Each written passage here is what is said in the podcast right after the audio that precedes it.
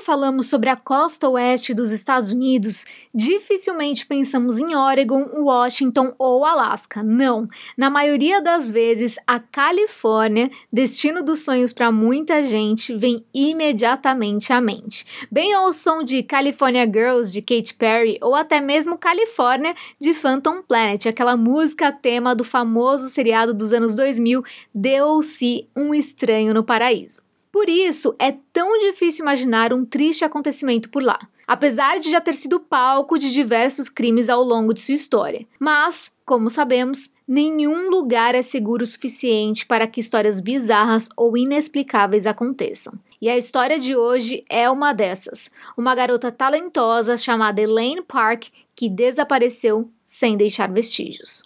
Olá, meu nome é Dai Bugatti, sou atriz e jornalista e esse é o meu podcast, Dark Tapes. Se liga nessa história sinistra que eu vou te contar.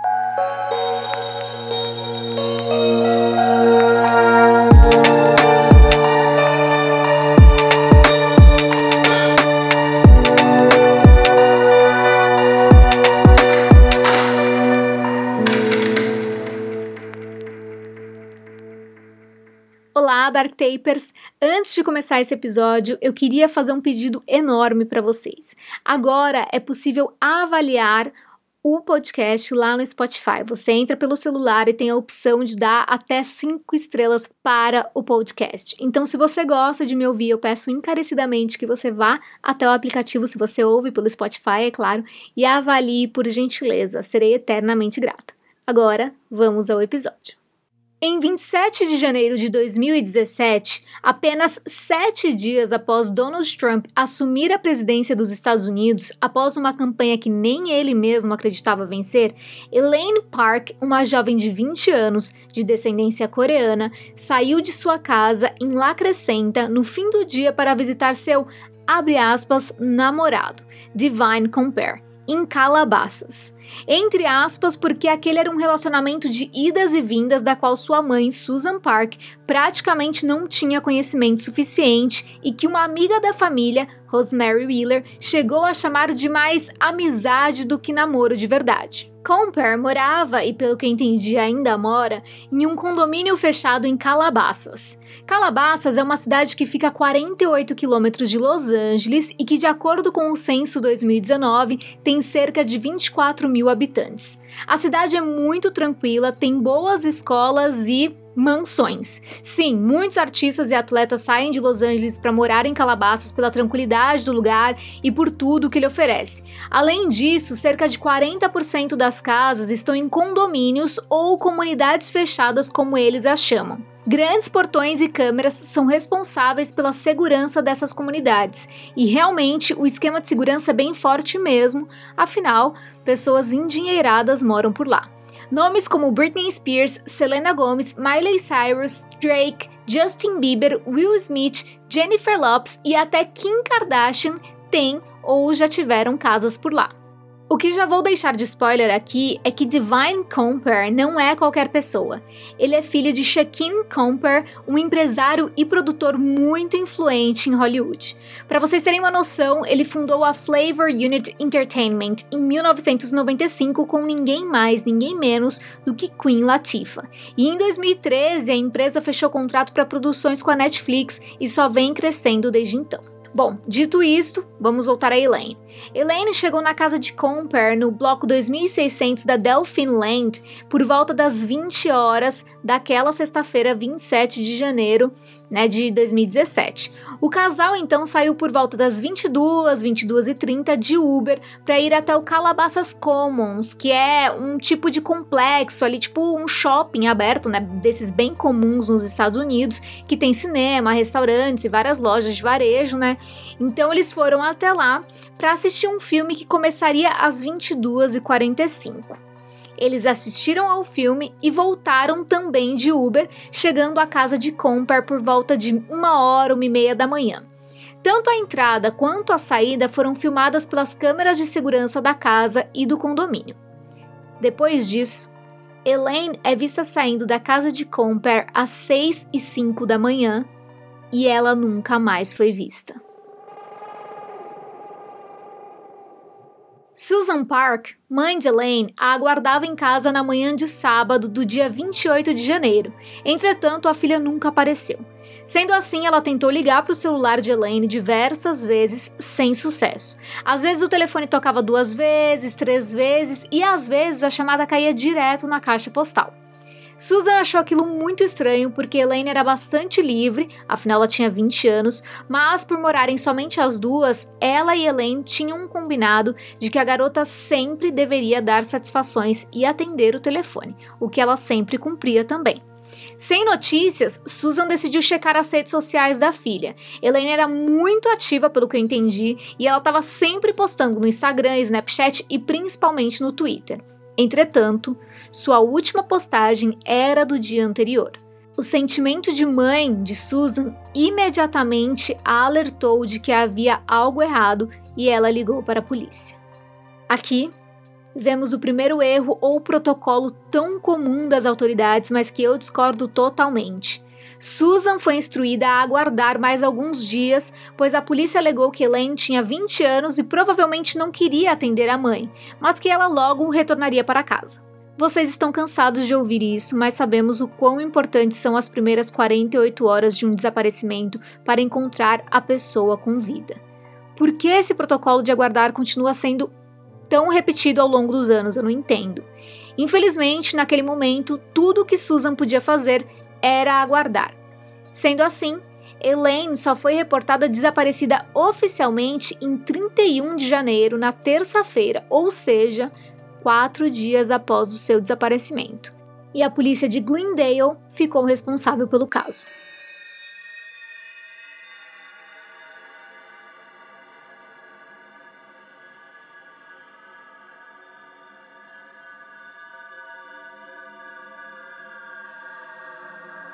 Claro que, como Divine foi o último a ver Elaine antes de seu desaparecimento, ele foi interrogado.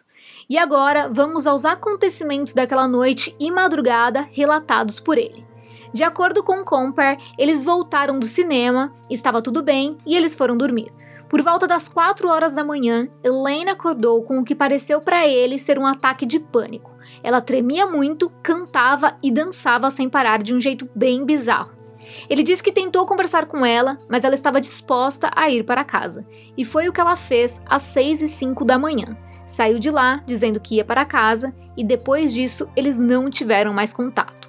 Eu não sei exatamente o que ele disse para a polícia que aconteceu nesse intervalo de tempo, né, de duas horas e cinco minutos aí, do horário que ela acordou até o horário que ela foi embora.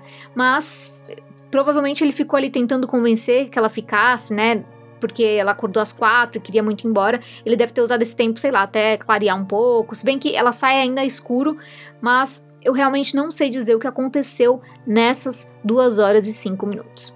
Precisamos chamar atenção para o relacionamento dos dois. Não sabemos exatamente que tipo de relação eles tinham, mas dá para perceber que pelas idas e vindas tinha algo errado entre eles. Mas veja bem, de acordo com a polícia, tanto Divine quanto seus pais foram extremamente cooperativos com as autoridades. Inclusive, foram eles que cederam as imagens das câmeras de segurança, e é aí que temos uma pequena discrepância na história.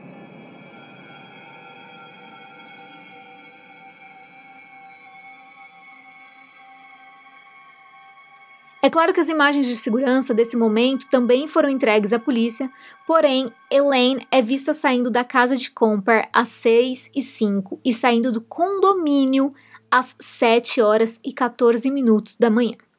Nessa segunda imagem, das 7 e 14, vemos apenas a placa do carro dela, pois a câmera que fica no portão de entrada e saída é somente para leitura de placas. E aí que nós temos um intervalo de 69 minutos, ou seja, uma hora e nove minutos desde o momento em que ela saiu da casa até sair do portão, sendo que o portão do condomínio é muito próximo à casa de Comper, demorando no máximo, sei lá, dois minutos para se chegar lá de carro. O condomínio de Compar tem muitas casas e a dele é bem no fim de uma rua, assim. Eu tô até olhando pro mapa agora para falar para vocês. É uma rua sem saída, mas ainda assim é próxima ao único portão de entrada e saída que o condomínio tem. Seria no mínimo estranho que ela tivesse ficado todo esse tempo dentro do carro. Mas a polícia justifica isso, dizendo que, na verdade, as câmeras do condomínio estavam ajustadas para o horário de verão, ou seja, o horário certo era às 6 e 14 da manhã e não às 7 e 14. Ainda assim, ela teria demorado 9 minutos até o portão, o que também é um tempo um pouco estranho para o percurso. Com poucas pistas, a polícia continuou buscando por Elaine e seis dias após o seu desaparecimento, na quinta-feira, 2 de fevereiro, o GPS do celular dela mostrou uma localização em Malibu. Os investigadores foram imediatamente até o local, ao sul da Coral Canyon Road, na Pacific Coast Highway, e encontraram o carro de Elaine, um Honda Civic 2015. O veículo estava em perfeito estado, as portas estavam destrancadas, com a chave na ignição, mas não exatamente ligado, e sim naquele ponto em que a gente gira a chave pela metade para, por exemplo, acender as luzes do painel, sabe? A bateria tinha acabado e todos os pertences de Elaine se encontravam no interior do carro: notebook, bolsa, dinheiro, o próprio celular que emitia o sinal, é, carteira de motorista, tudo, tudo estava lá intocado. A partir daí, mais dúvidas pipocaram sobre o caso. O local onde o carro foi encontrado ficava a 45 minutos da residência de Comper e era para o lado oposto da casa onde Elaine morava com a mãe. Sendo assim, as buscas pela região começaram enquanto o carro ia para análise forense. Cães farejadores, mergulhadores e drones ajudaram na investigação tanto em terra, nos canyons que tinham ali pela região, quanto em alto mar também foram mergulhadores lá ver né, se encontravam alguma coisa. Foram três dias de buscas e nada. Nenhuma evidência que mostrasse onde Elaine poderia estar. O mesmo aconteceu com o Honda Civic. Nenhuma digital diferente ou sinal de resistência, por exemplo. Nada. Semanas foram se passando e o caso foi esfriando. Sem novas pistas, foi oferecida uma recompensa no valor de 500 mil dólares, ou seja, meio milhão de dólares, caso alguém entrasse em contato para que a polícia descobrisse o paradeiro de Elaine. Na época, esse valor equivalia a mais ou menos ali cerca de um milhão e meio de reais, aliás, a mais de um milhão e meio de reais, e hoje esse valor equivale a mais de dois milhões e meio de reais. A data limite para o pagamento era o aniversário de Elaine em 24 de setembro daquele ano. Mas a data chegou, passou e nada. Susan, mãe de Elaine, foi muito presente durante toda a investigação. Ela, inclusive, deu entrevistas durante o período e falou muito sobre o caso da filha, tendo esperanças de encontrá-la. Sendo assim, ela começou a discordar da abordagem da polícia, vamos dizer assim, ficando insatisfeita com o que estava sendo feito. Ela batia na tecla da diferença de horário das câmeras do condomínio de Comper, sem acreditar que pudesse ser por causa do horário de verão. Além disso, também falava sobre o fato da qualidade das imagens do carro saindo do condomínio ser muito ruim, ou seja, sem ser possível identificar se realmente era sua filha quem dirigia ou se ela estava ou não sozinha. Ela alegava que a polícia tinha descartado Comper rápido demais, mas a polícia rebatia, dizendo que era sim Elaine no carro, que o rapaz tinha sido muito prestativo e que ele não aparecia saindo de casa naquela manhã. Robert William, investigador do caso, chegou a declarar que Susan buscava uma investigação criminal, mas que não era possível haver uma, visto que eles não tinham provas de que o desaparecimento de Elaine era criminoso. Foi então que a mãe de Elaine decidiu contratar um investigador particular. Após começar as investigações, Jaden Brandt descartou a possibilidade de suicídio ou fuga de Elaine. Ele chegou a dizer que havia indícios de que foi sim um crime, mas a polícia de Glendale retrucou dizendo que não, que aquilo era teoria, mas que ele não tinha provas de nada daquilo que ele dizia. Nisso, a mãe de Elaine pediu para que o caso fosse transferido de Glendale para Los Angeles porque ela acreditava que lá eles levariam o caso mais a sério, vamos dizer assim. Investigariam mais o namorado e seguiriam mais pistas para chegar a uma resposta, mas ela teve esse pedido negado. Vamos tentar refletir pelo ponto de vista de Susan e sua desconfiança da polícia. O relacionamento da filha com Comper era marcado por idas e vindas, ela teve um colapso mental antes de desaparecer e a casa dele e o entorno nunca foram investigados como cena de um crime. Se eu fosse mãe de Elaine, com certeza ficaria com muita raiva dos investigadores também. Entretanto, aqui há divergências de informações quanto às buscas na casa de Divine. Particularmente, eu acho muito difícil que a polícia não tenha ido até a casa dele, principalmente porque o entorno da casa é todo de mata, trilhas, sem acesso para outras pessoas a não ser os moradores da própria casa. De acordo com o Investigation Discovery, a polícia fez sim uma busca na casa e nos arredores da mesma antes de descartar Comper como suspeito por completo. Além disso, eles também conversaram com os dois motoristas da Uber que os levaram e os buscaram do cinema, e ambos disseram que o casal não estava brigando, pelo contrário, estavam felizes e rindo no caminho. Sendo assim, só nos restam as teorias sobre o caso. Vamos a elas. A primeira teoria a surgir na época foi a de que Elaine foi sequestrada ao sair da casa de Comper. Imagens das câmeras de segurança mostram um carro parado na rua sem saída do condomínio, próximo da hora dela sair ali da casa, sendo que não tinha por que um carro estar parado ali, visto que o local é deserto. Entretanto, essa teoria nunca foi para frente porque o carro não foi investigado, nunca procuraram pela placa, então não temos como saber sobre a veracidade dessa informação. A segunda teoria, também uma das mais fortes, é a de que Elaine cometeu suicídio. Como sempre digo, as vítimas das histórias que ouvimos têm toda uma vida e uma bagagem que trazem consigo. No caso de Elaine, uma garota nascida em 24 de setembro de 1996, que frequentou e se formou na Crescenta High School, temos a história do divórcio de seus pais, que ocorreu mais ou menos quando ela tinha 10 anos. Sua mãe disse que elas não tinham uma relação ruim, mas que também não era a melhor de todas. Ela dizia que poderia ter sido uma mãe mais presente, mas aqui eu fico na dúvida se ela não era uma mãe sim, excelente, super presente, que se viu com o peso da culpa sem realmente tê-la, né, de verdade ali. Elaine era uma garota cheia de sonhos e que buscava realizá-los. Ela era apaixonada por arte, dança, música e atuação, além de escrever poesia. Um dos seus maiores sonhos era ser atriz e ela já estava no caminho para isso, pois tinha participado com pequenos papéis de programas de TV como ER e Desperate Housewives. Sua veia artística pulsava e ela era tida por todos como alguém muito alegre e popular.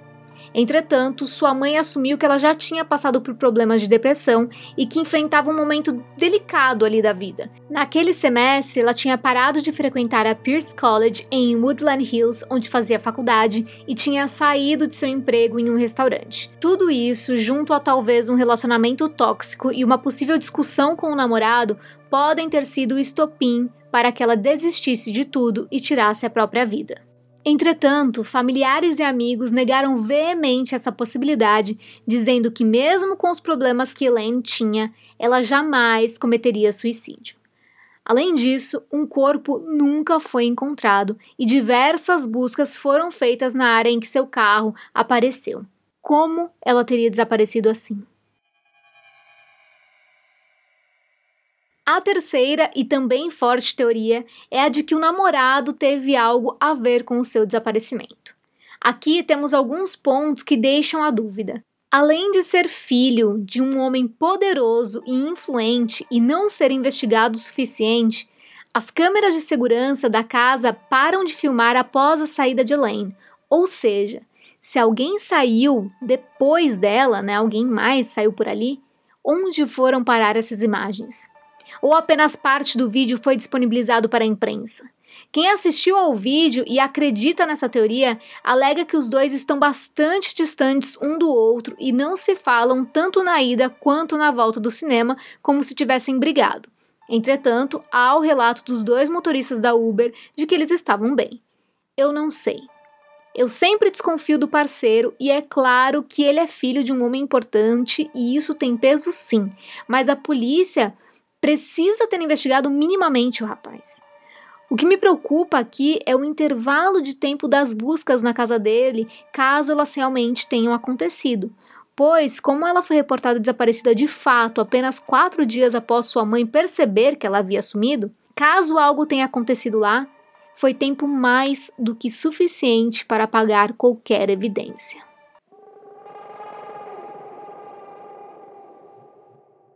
Uma quarta teoria acredita que ela foi até Malibu para espairecer e foi sequestrada lá. Entretanto, de acordo com a amiga da família Rosemary Wheeler, aquele não era um lugar em que Elaine costumava frequentar. Mas, caso tenha sido isso, o lugar é bastante deserto no sentido de casas e comércios, mas a estrada é bastante movimentada. E outra, como o carro ficou lá por quase seis dias sem ninguém encontrá-lo? Ainda mais com todos os pertences dela. Além disso, o GPS do celular emitiu sinal somente dias depois.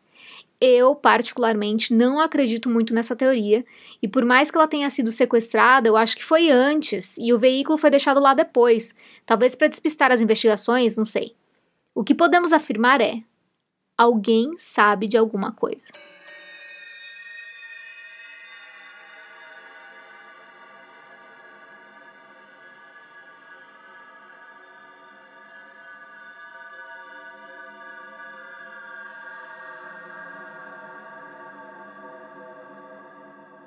Vocês bem devem imaginar, Susan Park é uma mãe desesperada que não tem notícias de sua filha há cinco anos. Ela não deveria ter que passar por isso. Quando desapareceu, Elaine tinha cabelos e olhos castanhos, algumas tatuagens, 1,52 de altura e pesava 56 quilos. Ela usava um moletom branco, uma calça também de moletom cinza e um colar com a letra E, que, de acordo com sua mãe, ela nunca tirava. Hoje, Elaine é considerada uma Missing Endangered Person ou pessoa desaparecida em perigo em tradução literal. Existe um Endangered Missing Advisory, ou seja, um aviso de desaparecimento em perigo nos Estados Unidos, que tem como sigla EMA ou EMA, que é uma ferramenta, né, um tipo de alerta secundário voltado para encontrar com segurança crianças desaparecidas que não se enquadram nos critérios de Amber Alert ou alerta Amber, que é o primário. Ele também se aplica a crianças ou adultos com menos de 26 anos que podem ter sido vítimas de um crime. O alerta primário que eu comentei, mesmo né, o, o, tal do Amber Alert ou alerta Amber, é um o que, que ele é? Ele é um sistema de alertas urgentes de rapto de crianças estabelecidos nos Estados Unidos, hoje também adotado no Canadá em que alertas aparecem em placas eletrônicas nas estradas, televisões ou são enviadas via SMS né, para o celular das pessoas, com descrições da criança, dos veículos suspeitos, do local de desaparecimento ou rapto ou sequestro. O sistema foi criado em 1996 e batizado em homenagem a Amber Hagerman, de 9 anos, que desapareceu e foi assassinada. Inclusive, eu posso contar essa história para vocês se vocês quiserem mais para frente. Infelizmente, é bem provável que quem já esteve nos Estados Unidos e está me ouvindo tenha recebido um Amber Alert, caso tenha comprado uma linha para usar lá. Infelizmente, na última vez em que eu estive lá, eu recebi no meu celular mais de uma criança desaparecida. Se você que está ouvindo tem informações quaisquer que sejam sobre o caso, entre em contato com a polícia de Glendale nos números internacionais dos Estados Unidos 818-548-4911 ou 800-551-3080. As fontes de informações desse episódio vieram principalmente de LA Times, NBC News, Crescenta Valley Weekly, NBC Los Angeles, ABC7, Investigation Discovery, entre outras. Dark Tapes é escrito, apresentado e editado por mim, Dai Bugatti, o responsável pela identidade visual é o Guira e a vinheta foi criada pelo Alan Silva. Procure por arroba nas redes sociais. Até o próximo episódio.